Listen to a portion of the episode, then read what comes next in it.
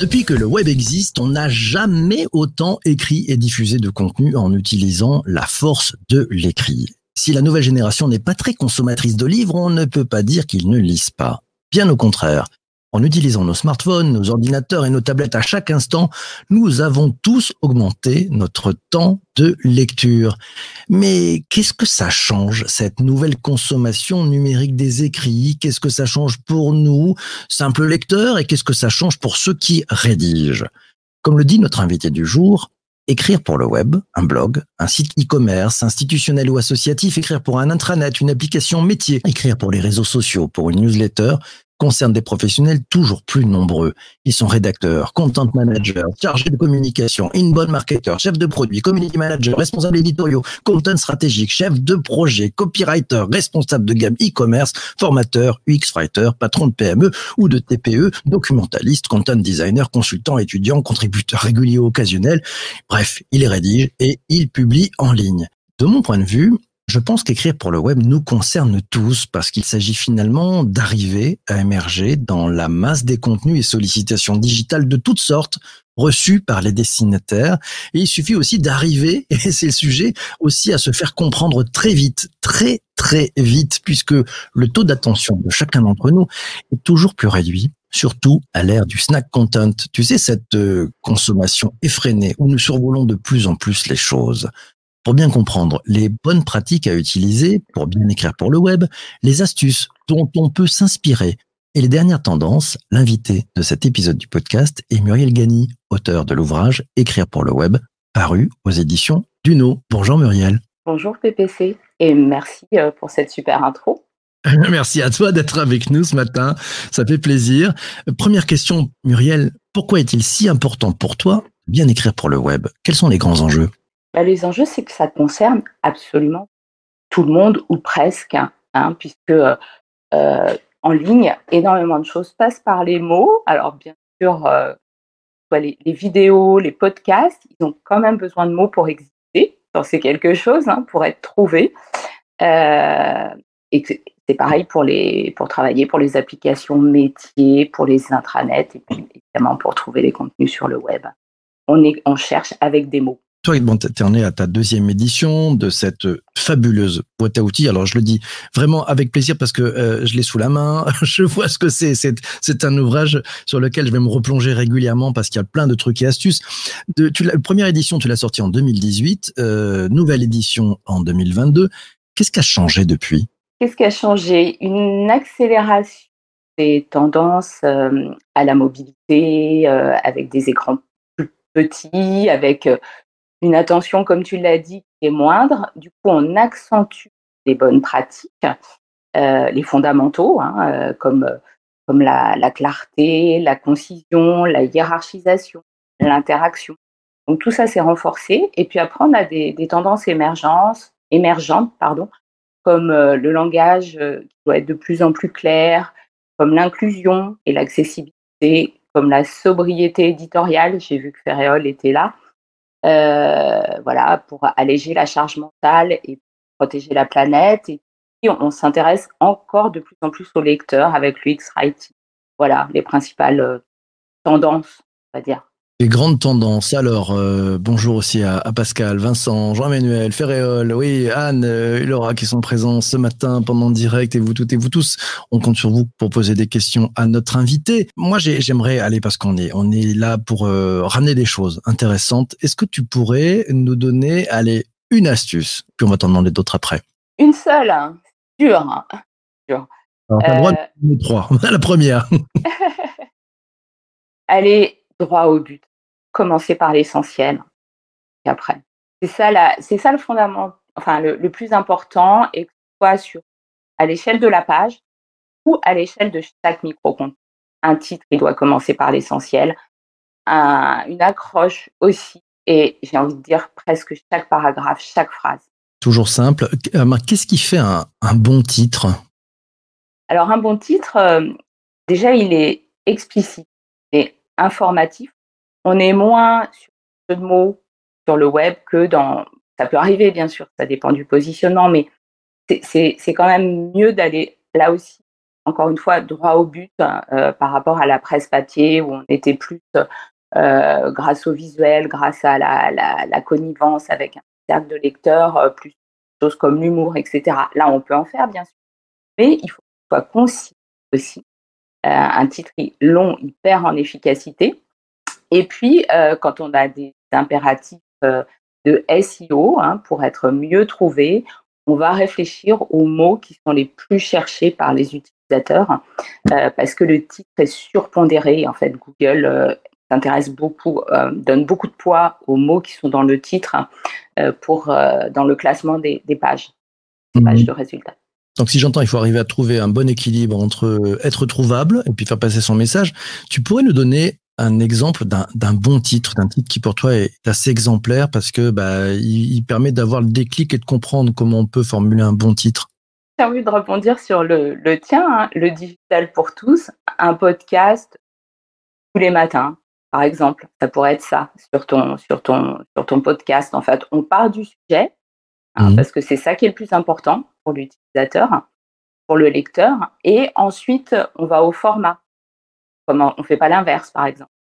Euh, voilà, ça, peut être ça. Ou euh, moi, par exemple, quand je présente mon bouquin, euh, ça s'appelle la boîte à outils, la collection, mais je commence par écrire pour le web.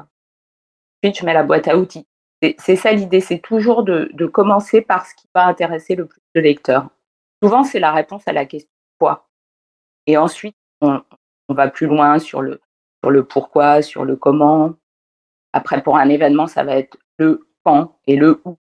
C'est un titre qui, un, bon titre et répond aux questions que se pose le, lecteur. C'est bien, ça, il faut l'avoir toujours en tête. Un bon titre répond aux questions que se pose le lecteur. C'est plutôt bien. Tiens, allez, Vanessa a dégainé. Elle te dit, on distingue souvent la rédaction web du, copywriting en disant que l'un informe, tandis que l'autre fait vendre. Est-ce que tu penses que c'est juste de dire ça?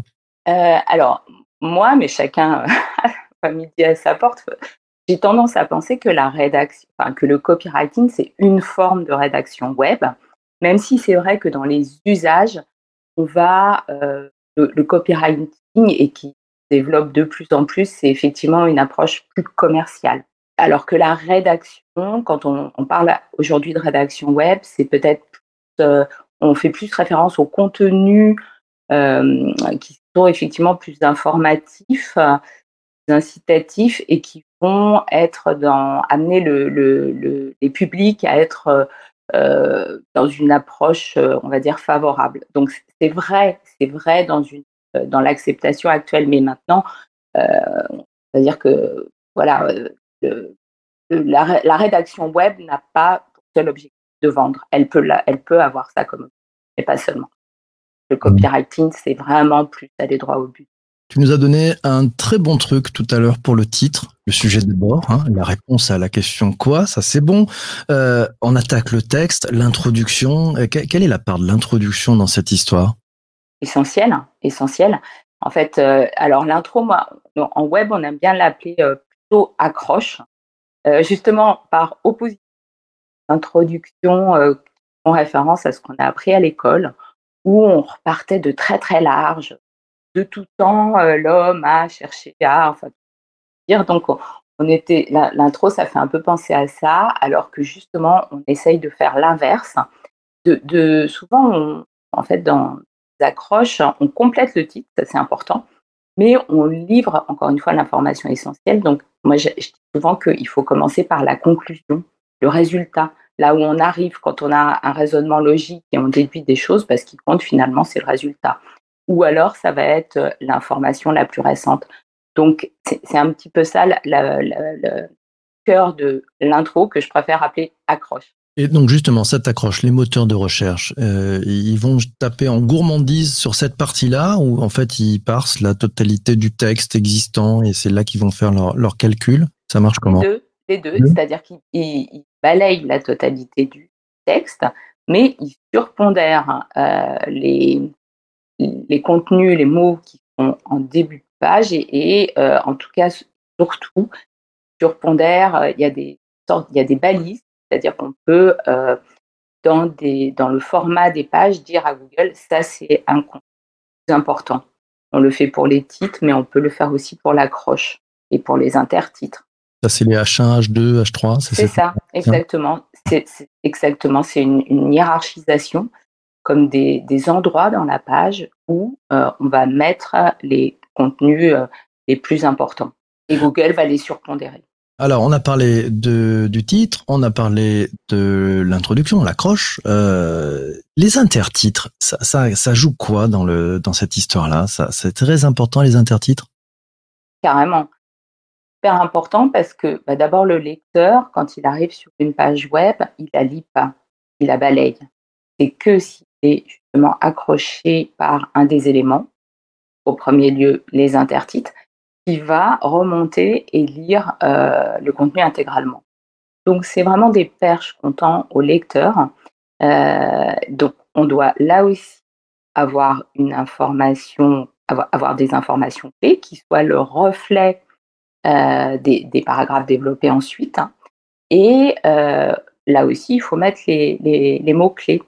Les mots-clés, alors pas forcément faire du bourrage de mots-clés de façon un petit peu bête et méchante, mais disons, il, avoir ça dans l'idée que c'est eux aussi sont surpondérés par Google. Pas autant que le titre, mais quand même. Donc, euh, donc on les soigne. Il faut vraiment soigner ces micro-contenus. Euh, ça fait partie intégrale de la rédaction et c'est eux qui permettent euh, que votre contenu soit lu. Frédéric Michel nous dit on lui donne quoi comme balise à l'accroche C'est du H2, là on rentre dans la technique. oui, alors il y a différentes écoles. Euh, Olivier Andrieux, qui est le pape de la rédaction web, euh, recommande ça. Après, euh, dans, les pros du SEO, mais là, c'est vrai que ça, rentre dans des trucs un peu plus pointus. Il y en a d'autres qui ben non. normalement, les H, ce sont des titres. Donc, l'accroche, on la laisse telle qu'elle et elle, elle, sera de toute façon prise en compte. Voilà. Bon. Mais bon, en tout cas, ce qui est le important, c'est d'y mettre les informations essentielles. Message passé, c'est pas facile. Hein. c'est pas facile de mettre les. Tu nous parlais tout à l'heure des, mots-clés, hein, ces fameux hashtags. Euh, on les choisit comment? On s'y prend comment pour choisir? J'ai compris qu'il fallait pas en mettre euh, trois wagons. Pour choisir les meilleurs, on fait comment?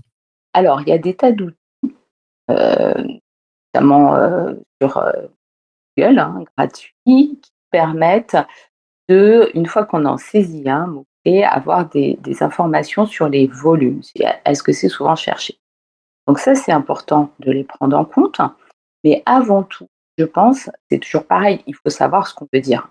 Donc, euh, il faut savoir ce qu'on veut dire et il faut faire l'effort de se dire euh, comment euh, un lecteur intéressé chercherait pour trouver mon, mon contenu. Donc ça, c'est un effort un petit peu d'empathie, hein, comme, en, rédaction web. Et ensuite, à partir de là, on va aller utiliser tous ces outils. Il y a aussi des, outils euh, euh, de sémantique qui suggèrent des mots-clés à partir d'un contenu, enfin on, rentre un mot-clé et puis il en suggère, il en suggère d'autres. Alors quand je dis mot-clé, c'est plutôt expression clé, hein, en général c'est plusieurs mots. Donc ça c'est à la fois intéressant parce que effectivement, ça peut ouvrir sur d'autres euh, termes auxquels on ne penserait pas, mais ce ne sont que des outils. Et ça, c'est important de le dire. C'est-à-dire qu'il y a, euh, voilà, faut faire le tri euh, là-dedans et puis pas prendre ça comme un. C'est, ça suffit pas. Ça suffit pas à écrire un bon texte et ça suffit pas non plus à écrire un texte bien référencé parce que tout le monde utilise les mêmes. Donc, si on, prenait vraiment de façon, si on les utilisait de façon un petit peu basique, on aurait des des textes qui ressemblent exactement à ceux de nos, des, voisins, des, voisins, des confrères, des concurrents. Et ça, c'est absolument ce qu'il faut éviter, euh, puisque c'est en fait, c'est la singularité, hein, le fait d'être euh, même mettre en valeur, dire ses aspérités pour bien ressortir. Et euh, le, dernier truc, c'est que ces outils, à la limite, ils pourraient permettre à un rédacteur qui ne connaît rien au sujet de prendre un texte mais ils sont en aucun cas suffisants pour prendre un texte intelligent, donc qui plaise au lecteur. Hein. Voilà. Ce qui compte, c'est de connaître son sujet, au-delà des, outils de mots-clés. Donc, on les utilise, ces outils, mais, mais euh, ça reste des outils. Quelques commentaires qui, qui arrivent. Ferréol nous dit effectivement, il faut réfléchir aux intentions de recherche de l'utilisateur et ça nécessite de l'empathie et de l'écoute utilisateur. Donc ça c'est très fort. Euh, dernière question parce que malheureusement, allez, nous on attaque avec deux questions encore, hein, deux questions, mais on est un peu à la bourre. Euh, c'est une question de Jean-Emmanuel nous dit les gros volumes de hashtags, est-ce que ça noie pas le texte? Là, si c'est, je suis pas sûre de bien comprendre la question. Si ce sont des hashtags, on est plus sur les réseaux sociaux. Et là, effectivement, dans les posts, dans les tweets, enfin, il il faut pas en mettre beaucoup des hashtags. Parce qu'effectivement, c'est comme tout, si on, met, euh, si on fait trop long sur le web, il y a une dilution. Et donc, d'une part, ça ne sert plus à grand-chose. Et ensuite, les hashtags en ligne, euh, et ben, enfin, sur, sur un, post qui est quand même court, ben, effectivement, ça, va, ça ressort. On voit moins le reste du texte. Donc, tout à fait d'accord. Hein, ça, noie le, ça noie le texte doit au contraire euh, être euh, percutant et, très visible dans, les posts très courts des mmh. réseaux sociaux. On parle maintenant du texte. Vincent, alors c'est peut-être une question de taille. Est-ce qu'il faut être frugal ou exhaustif? Il faut faire des textes très longs, des textes très courts. quelles sont les règles euh, en synthèse pour être lu? Frugal, moi j'aime bien. j'aime bien ce terme parce que je trouve que c'est ah, bah, justement dans la tendance vers la sobriété exhaustif, bah, j'ai envie de dire, ça dépend du contexte. Hein. Si, encore une fois, l'écriture web, on fait un mode d'emploi, si on fait une, une liste euh, précise, bah, il y a des moments où oui, il faut être exhaustif. Euh, mais ce qui est important, à mon avis, c'est de pouvoir relayer et mettre en avant le texte. On retrouve hein, cette idée d'accroche ou de message sur les réseaux sociaux dans un format très court. Les textes longs sont lus sur le web. Il y a vraiment euh, place à des textes, des, contenus de fond, hein, de, aller sur des, 1500, 2000 mots, je ne sais pas si ça parle à certains pour avoir une idée. Il y a même le, le web, c'est aussi donner un accès au e-book, au PDF. Là, on va vraiment sur des contenus longs. Et, ça permet euh, de, on n'a jamais écrit autant de, livres blancs, par exemple. Mais ce qui est important, c'est de pouvoir les relayer et les synthétiser avec des contenus plus courts. J'ai envie de dire, moi, ce qui compte, c'est pas seulement la longueur. Qui compte, c'est la concision. Un texte concis peut être long dans la mesure où il livre beaucoup d'informations. Ça sera le mot de la fin. Merci beaucoup, Muriel. Déjà Oui, ça passe vite, ça passe vite. Il est 7h49. Oh là là, ça passe très très vite. Mes amis, merci. Euh, merci à toi. Merci à toi. Merci aussi à, vous tous d'avoir posé vos questions, d'avoir interagi. Il y avait des belles conversations d'ailleurs, un peu croisées ouais, dans, la, dans, la, dans, la, dans la room. Ouais, donc c'était sympa.